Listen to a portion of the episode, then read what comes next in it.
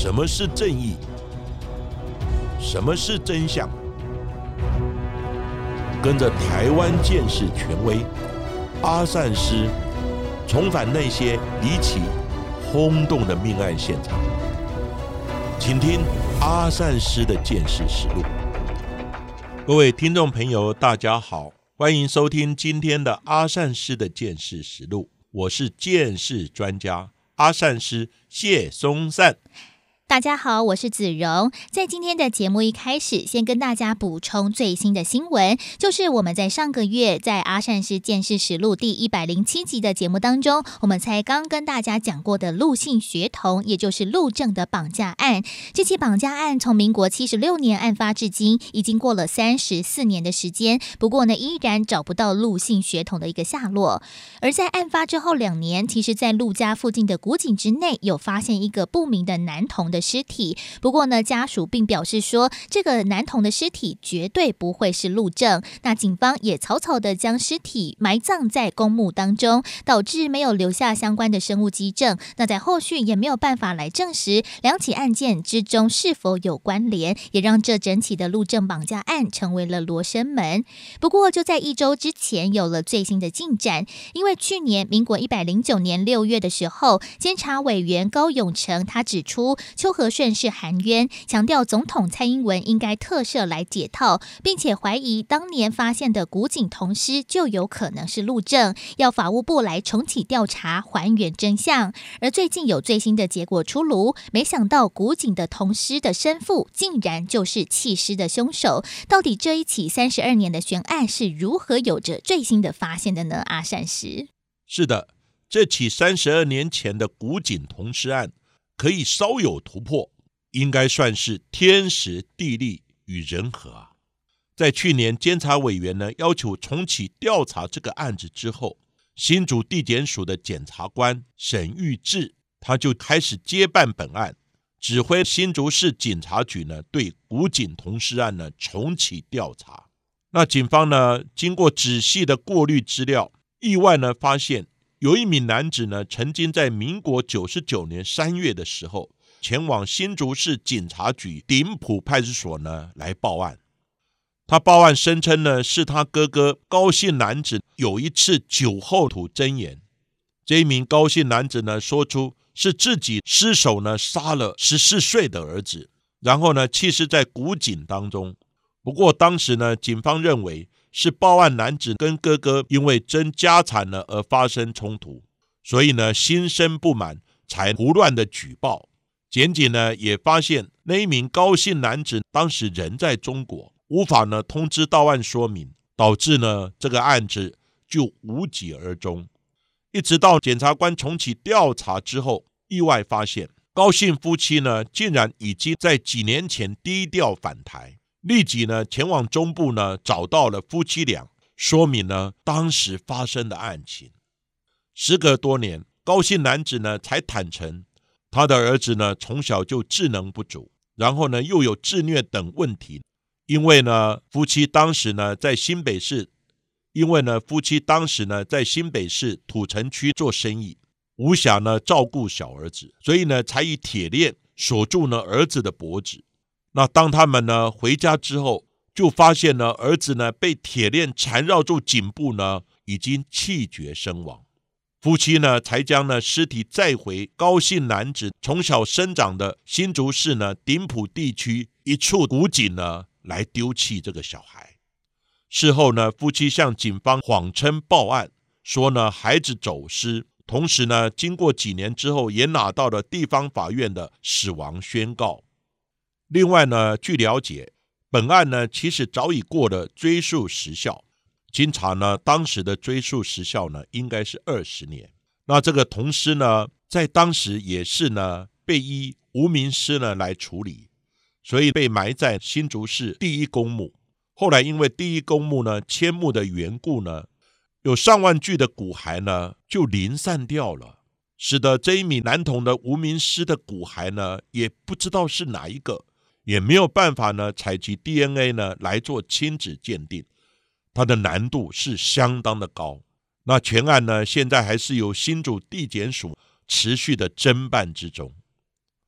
不过阿山是认为呢，经过了三十二年，那么多的无名尸的骨骸，如果当时没有标注呢，现在在一堆的骨骸之中，你要去找到这个男童的骨骸呢，真的是比登天还难。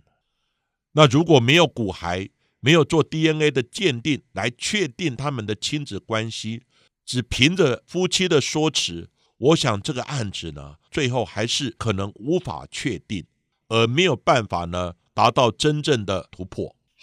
也希望，不管是这一起的古井同事案，或者是陆政案，甚至是我们在节目当中其他曾经谈过的悬案，都可以有水落石出的这一天。而不过呢，近期我们在阿善师见识实录的节目当中，陆陆续续跟大家谈到了非常多起，包含了像是爆炸、燃烧或者是火警的事件。那阿善师除了是现场重建或者是血迹形态的专家之外，也是火场建设的专业。而在今天的节目当中，就带着大家。一起来透过案例来谈谈在火灾现场的处理流程、燃烧的形态，以及在火灾现场的证物保存还有调查。我们呢也在节目当中曾经谈到过，其实火场的一个刑事案件的侦办真的难度非常的高，因为呢火势的燃烧还有高温，甚至是灭火的方式，不管是水柱啊、泡沫等等。另外呢救灾救护的人员频繁的出入现场，其实呢都会让现场的机证遭受到了严重的破。坏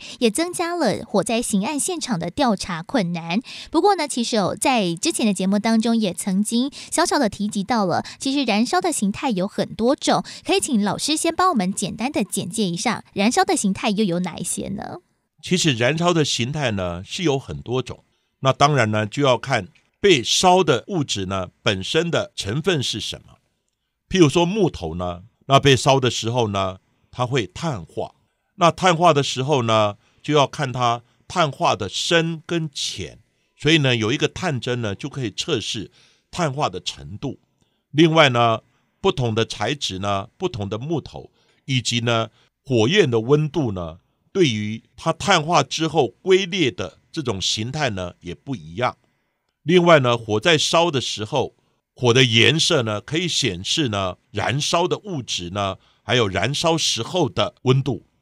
那当然呢，这些温度的高低呢，跟被烧的物质呢，可能也有关。像有一些化学物质呢，它燃烧之后呢，它的温度就会很高。那木头的温度呢，一般来讲大概只有几百度左右。还有呢，像如果烧到水泥，各位听众朋友，你知道吗？水泥刚开始只有火烧的时候，它会变成有一些呢碳屑呢会粘在上面，所以呢，我们就可以看它呢。这个熏黑的情况来看呢，它火是从哪一个底部呢开始烧起？譬如说呢，我们用一团纸或是呢易燃的东西点火之后，火是往上的，它就会呢开始有烟，烟的时候呢就会在水泥墙面呢形成一个 V 的形态，那上面就会有燃烧后的碳粒子呢附着在上面。但是越烧越久的时候，温度越高的时候，这个碳粒子就会被烧掉了，所以呢，那个水泥的墙面呢就会变成白色。那白色呢，慢慢的在烧的时候呢，水泥就会跟底部的砖块呢，因为受热它会鼓起，慢慢的就会剥落。所以呢，剥落的时候呢，温度就可能更高了。如果烧到温度更高的时候，各位可能没有想到，水泥到最后会像滴流状的水呢，会流下来的。那这个温度当然呢，就可能上千度左右。还有呢，燃烧像木板墙的时候，你如果从中间烧起来呢，烧的久了，那碳化之后呢，这个木条呢就会越烧越短，所以呢就可以看到说，两边的木条呢还留存的很高，中间的木条比较短，就像一个碗一样，哈，我们称为呢一个 V 型的 V pattern。那这个碗的形状呢，碗底就可能燃烧最久的地方。那里面呢，我们就要找有没有一些燃烧的物质，像这些呢，就是我们燃烧形态很粗略的一个 V pattern V 形态的一个搜寻。当然也有其他的，比如说烧了以后呢，烧到屋顶火是往下的，哦有一个倒 V 的形态。所以呢，在火灾现场呢，因为很多东西都烧掉了，已经变成乌漆抹黑的。所以呢，基本上只有两个理论，一个是形态学，就是燃烧之后的深浅、高低、变色等等；另外呢，就是比较理论，就是外面跟里面比，旁边跟中间比，东跟西比，南跟北比，来看火是往哪一边烧的。因为如果火是从东边往西边烧的话呢，它就会有一个倾斜的一个燃烧的这个形态。所以呢，我们从它的燃烧形态、碳化的深度，还有呢它的它存留物的高低，以及呢像玻璃呢，它经过受热，它会融化。那融化的那个形态，从哪个地方融化的最彻底呢？我们就可以判断它是最靠近火源的地方。然后用比较理论呢，外围跟中间比，东跟西比，南跟北比，慢慢的。推论呢，火是从哪一个地方烧过来的？所以，我们一般呢是从燃烧的三要素呢为出发点，要找看呢哪个地方是有可燃物，那哪个地方呢是可能有助燃剂？那助燃剂呢很可能就是纵火啦。那再加上呢这个纵火的热源是怎么来的，才可能会引起这一场火灾？那当然呢，建设人员就要从火灾反推可能的起火户。再过来找起火处，再过来找起火点，再过来探寻起火的原因。那像是我们一般呢，大众都知道，像是一般的火警事件发生之后，消防队会第一线的来到了现场来打火。那后续我们可能会在新闻的一些画面上面看到，会有个叫做火灾调查的小组到了现场，不管是拍照啊、采证等等的。不过呢，我很好奇，就是火调小组到底是隶属于消防单位呢，还是警察单位？那像是火调小组来到了现场的一些处理流程或者是重点又有哪一些呢？好。依据消防法呢第二十七条的规定，其实呢火调小组呢是隶属消防的单位，因为呢火灾的原因很多，有可能牵涉到电的问题，有可能牵涉到化学的问题，有可能牵涉到物理的问题，还有很多牵涉到呢是很多材质的问题、环境的问题等等，所以呢它需要各方专家呢来一起呢会勘。因此呢，消防法第二十七条呢，它就规定，县市政府消防的单位得聘请呢一些有关单位的代表，或是呢一些专家学者，来成立呢火灾调查委员会。那阿善师呢，就是台北市消防局以及内政部消防署的火灾调查的委员。那火灾调查小组的处理流程呢，跟重点。如果呢，一般火灾发生的时候，依据消防法第二十六条，是由呢直辖县市的消防机关呢派员进入火场呢来调查鉴定火灾的原因。但是呢，因为火灾的现场呢被烧了，所以呢相关的基证存留也不多，所以呢要鉴定火灾的原因呢很困难，而且呢可能会有争议。如果呢是遇害者呢有多人，像高雄城中城的案子呢，基本上都要成立呢火灾调查委员会，召集呢一些专家学者，还有一些相关单位的代表来一起呢研究探讨可能起火的一个原因，因为他伤亡实在太惨重了，或者是呢，或者是当事人有疑义，因为呢常常起火户是一个很大的争议。如果起火点是在两户中间的时候，到底是 A 户烧到 B 户，还是 B 户烧到 A 户？这个常常在法律上呢，跟赔偿上面就有很大的争议。这个时候呢，这个时候地区消防局呢就会成立呢火灾调查委员会，由专家学者一起来探讨。所以呢，并不是每一个案子都要成立这个火灾调查委员会，而是呢。有争议的，或是法院嘱托的，或是呢重大伤亡的，才需要呢成立这些火灾调查委员会。那它的鉴定的重点呢，当然如果还有现场的，我们就可以回到现场去看。如果现场已经清理掉的，甚至有事过多年，法院无法判决或当事人提出异议，无法获得解决的时候，可能很多都事过境迁了。已经没有现场了，那我们当然呢就会从相关的资料，以及呢消防局的火灾调查人员的报告，还有呢相关他们的资料呢，我们来做资料的讨论呢跟审查，看他们讲的有没有道理，还有哪些呢还有疏漏的，或者是说呢可能起火户、起火点或起火原因呢判断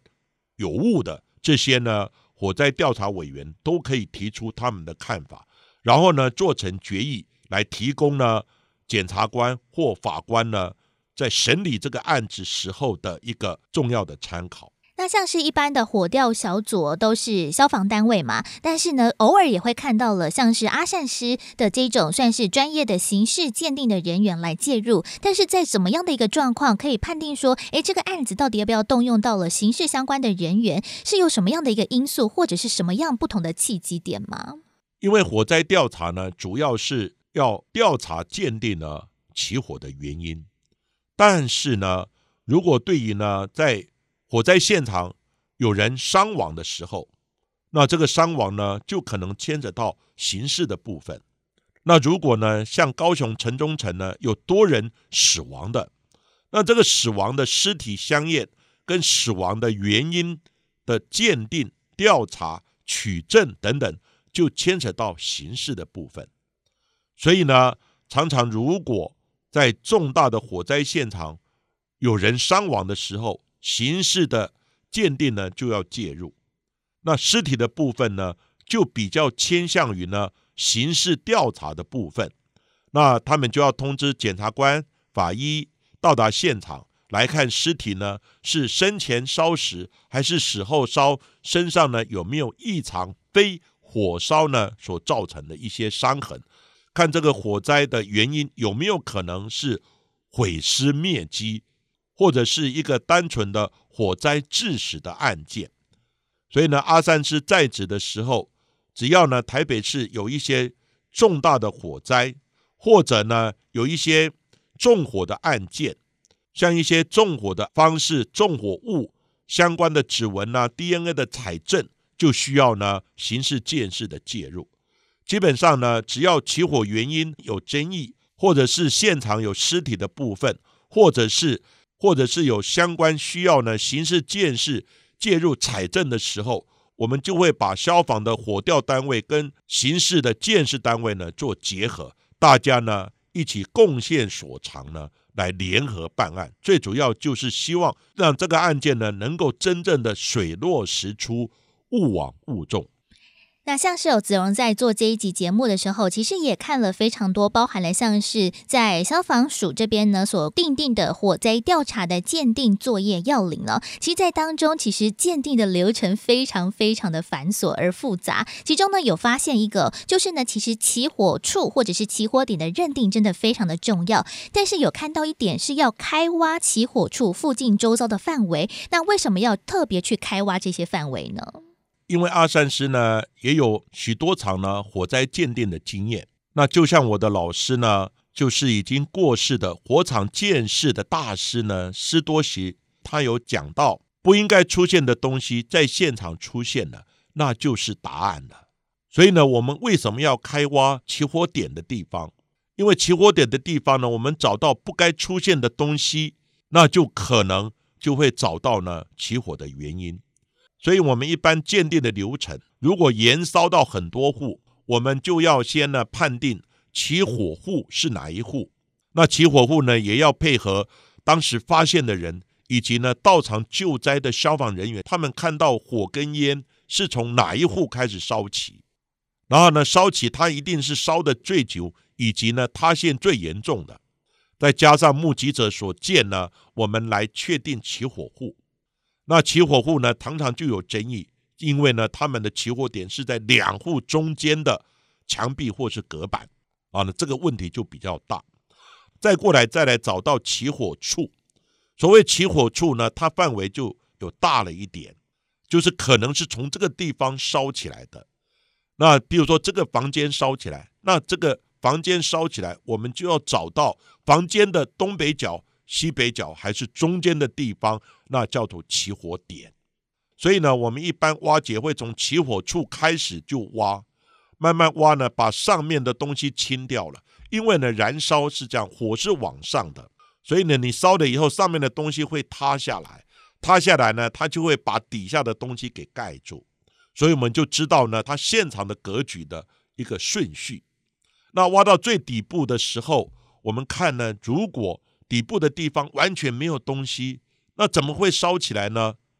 所以呢，我们就要看有没有呢异常的东西哦，像有没有可能助燃剂或是呢助燃的物在那个地方出现。那如果旁边有电线经过的时候，我们就要看电线有没有可能。电线短路而引起呢高温燃烧附近的东西呢，而导致这个火灾。因为呢东西都塌陷了，所以你必须慢慢的瓦解，从起火户的确定，再来找起火处，起火就开始挖，挖到最后找到起火点，然后呢再把所有的物质剩下的残骸回归原位，再来看它整个燃烧的形态。就刚刚讲了比较理论，哪一边烧的最严重？是从南边烧过来的，还是西边烧过来的？这样的话，慢慢的再来确定起火点。那起火点如果找到了，可能哦有垃圾桶，那我们就研判哦当事人有没有抽烟，是不是烟蒂丢到垃圾桶？那另外呢，如果燃烧是在神桌，那神桌呢是不是有焚香？哦，等等，拜拜等等这种状况。另外，神桌上面也有可能呢，那个神桌的点灯、点灯的电线呢短路燃烧起来。那也有可能很多像除湿机啦等等开了二十四小时，那除湿机可能过热了等等燃烧起来。所以基本上呢，我们就要从起火户、起火处、起火点慢慢挖掘，慢慢把剩下的残骸重建分析呢，再用比较理论来找到真正的。起火原因。真的要调查了火灾的一个原因，甚至是跟刑案结合的话，其实呢，真的难度就会相对来说比较高。不过呢，真的一切事情都是有迹可循的，所以呢，在接下来就要透过了阿善师曾经经办过的一些案例来跟大家分享。像是在民国九十一年十一月三号凌晨三点多的时候，在台北市的罗斯福路上面有一处的民宅发生了火警，当然警消人员迅速的就到现场来救护灭火。不过在火灭之后，发现一名陈姓的女子倒卧在现场的二楼浴室之内，而送医之后依然抢救不治身亡。而另外也发现了死者的妹妹，她是倒卧在二楼的客厅窗户旁边，经过抢救之后幸运生还。不过呢，在案发的一刚开始，原本以为是歹徒入侵民宅强盗杀人之后，想要纵火来灭证。不过呢，到最后反而案情大逆转。那阿善是在当时现场建设的时候，是发生了什么样的疑点，让整体的调查案件的方向大转变呢？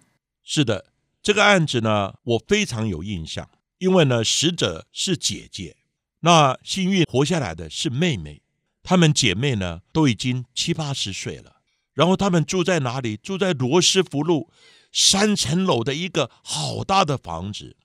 三层楼加起来呢，阿善是估算呢，大概将近有两百平左右。那平常呢，就是她们姐妹呢相依为命。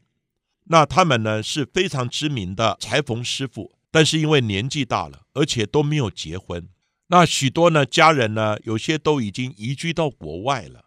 所以呢。这么大的房子，只有姐妹呢住在里面，而且年纪都比较大了。当然，发生火灾的时候呢，妹妹幸运存活了，但是呢，因为刚开始呢也受伤蛮严重的，而且她也不愿意呢跟警方合作呢，讲出发生了什么事情。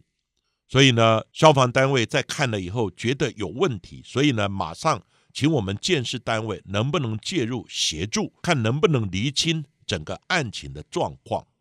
那二三师呢？现在就把当时呢现场我们勘察的结果呢所发现，跟听众朋友说明一下。第一个呢，它唯一的出入口就是呢木门，而且这个木门呢，刚开始消防队进入的时候呢，发现是反锁的，而且这个反锁呢是栓锁锁上的。最后呢，是消防人员为了救灾破门抢救而破坏的。第二点呢，就是一楼的后方发现了瓦斯有开启，而且现场呢有浓浓的瓦斯味，所以呢有可能瓦斯是开启以及外泄。但是呢，瓦斯炉上并没有发现呢烹煮任何东西。那这个瓦斯桶呢，最后是由现场的消防人员呢紧急的予以关闭。第三点呢，是所有的门窗都没有发现外人侵入的迹象。那现场呢，也没有发现呢一些打斗、侦查等情形呢。那经过呢鉴识单位跟火灾调查单位鉴定的结果，发现呢现场总共有六处的起火点，包含一楼房间的床铺上，以及储藏室内。另外呢，在三楼的走道上面，以及呢裁缝机附近的地板，有发现呢一根点燃过的蜡烛。那这个蜡烛呢？经比对呢，是在二楼的佛堂，他们所使用的蜡烛有相同品牌跟长度的蜡烛呢，还存放在神桌的抽屉里面。另外呢，往二楼的楼梯平台呢，发现有滴流状的蜡油呢燃烧的油渍。所以呢，经过这个多处的起火点研判呢，我们心里已经有数了，很可能是用蜡烛呢点火，一处一处的。去点火燃烧而引起的火灾。另外呢，死者陈姓女子呢，经过法医验尸的结果，发现呢，她的鼻孔跟咽喉呢，并没有明显的烟灰，所以呢，研判是在火灾发生之前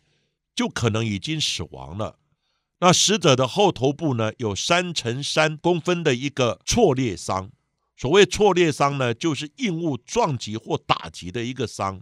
那现场呢，又发现有疑似呢盛装吐血的一个脸盆。此外呢，在二楼的浴室内，也就是呢死者倒卧的地方，疑似有用来急救的枕头啦、椅垫啦、毛巾啦、衣服啦等物品，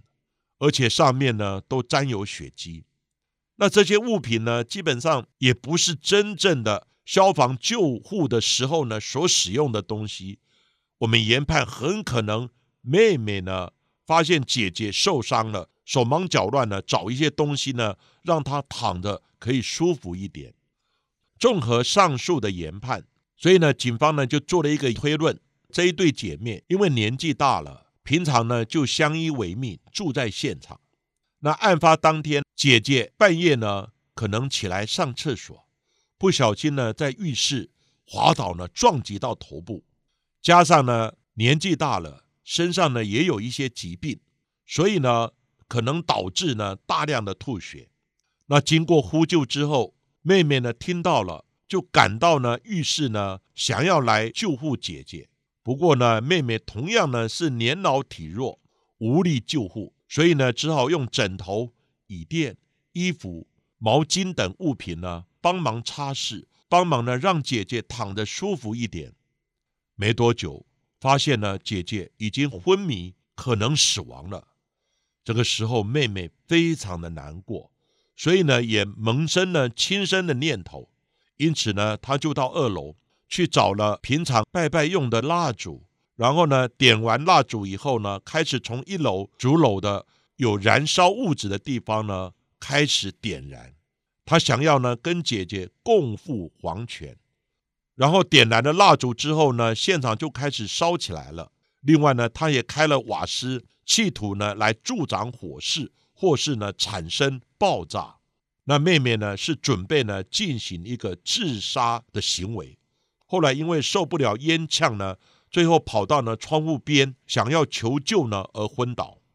那现场燃烧之后的烟呢跟火被路人发现了才报案，也还好消防队很快的赶过来。才在二楼的地方呢，把妹妹救活了。但是很遗憾的，姐姐呢，发现已经死在呢浴室的地方。不过，其实，在姐姐过世之后啊，这一名妹妹呢，她独自活了下来，但是呢，心情非常的不好。一刚开始，根本不愿意透露在当天晚上到底发生了什么事情。是后续经过了家属还有办案人员的开导，才缓缓的说出了案发的原委，也和现场重建还有初步的推论的结果几乎是吻合，也让办案的人员呢大为振奋。但是如果在遇到了这些的案子，不管是当事人死亡，或者是是重伤不能言语，或者是呢，有些是故意隐瞒真相的话，那我们案件的侦办该如何往后推进呢？阿善师，这个时候呢，我们就需要用到呢现场重建的理论。那现场重建呢，其实并不需要当事人告诉你，因为我们常常遇到的命案，当事人都已经死亡了，他也不会讲话了，那凶手也还没找到啊。那这个时候，你就要去从现场的点点滴滴开始去分析重建整个案情的概要。那基本上呢，分析重建的主要的要素呢，就是要从现场呢收集所有的物证。看看现场有谁的指纹啊，有谁的 DNA 啊，还有现场呢，这个被害人是怎么死亡的，凶器如何等等。所以呢，经过现场的收证、鉴识、分析、比对，再加上法医呢对于尸体的相验，这个人真正的死因是什么？当然还要再加上呢，现场采到的物证，经过实验室的分析比对，譬如说呢，这个指纹是谁的，DNA 是谁的。这些资讯回来之后，然后呢，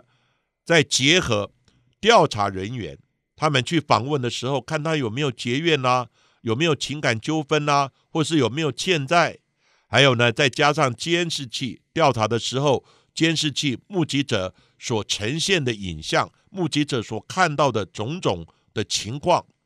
把这些东西呢，通通结合起来，再来呢，做一个叫做拼图游戏。把这些资讯就像一个图片的片块呢，一点一滴慢慢拼凑起来。所以呢，如果歹徒很厉害的，他可能呢做一些伪装，或是做一些保护，那现场的基证采证不全，或者你没有找到目击者，或者是说呢监视器刚好是一个拍的死角，这个就像呢我们拼图呢有一些片块呢遗失了，拼图呢缺了一些元素。那你要把这个整个案件呢，要分析重建起来，就会非常的困难。所以分析重建，除了看现场的基证之外呢，还要看你的仔细收证，还有呢实验室的科学的分析，另外呢法医的尸体相验的结果，以及呢侦查调录影带啊，目击者或是呢对于当事人的背景呢，以及呢相关证人或嫌犯的陈述呢，这些资讯整个拼凑起来。才有办法呢，完整分析整个案情的概要。因此呢，如果当事人死亡了，或是不愿意讲，或是不能讲，那就要靠这些东西呢，一点一滴的玩拼图，把这些整个案情的概要呢，尽可能的把它分析重建起来。当然，如果找到嫌犯之后，这个分析重建就变成是你的王牌。然后呢，看嫌犯如何讲，比如说。我们分析重建现场有三种脚印，那表示呢可能有三个人侵入。那嫌犯讲是我一个人进去的，那不对，绝对还有两位共犯。另外呢，他说呢，呃，我是用刀子刺他的，不对，因为现场呢我们找到了还有绳索勒的痕迹等等。所以呢，现场重建是一个。还不知道嫌犯不知道怎么样作案的时候，我们点点滴滴拼凑起来的结果，再来跟嫌犯的说辞呢来做比对，因为嫌犯呢一定会避重就轻，甚至于呢否认犯案。哦，那这个时候我们就要从现场的物证重建的结果来连接证明他的犯罪行为。其实呢，像刚刚我们讲的这一起案件，其实呢。各位听阿善师这样说明过后，你心里也已经可以重建起来，大概发生了什么事情？这个就是现场重建呢的一个基本的步骤跟概念。那在听完了这几集阿善师见识实录，还有在今天阿善师跟大家分享的火灾现场重建的秘辛之后，是不是对于火场有更多的认识了呢？当然呢，最重要还是要提醒大家要建立这些防火啊，或者是预防的知识啊。那所以在今天的节目最后呢，很特别有一个小小的测验，来考考大家在内政部消防署所提供的这个火灾知识的小测验。那想请问大家，关于火场的一些逃生。避难的这些观念，下列的选项哪一些是正确的？A 是躲在浴室里面是最安全的。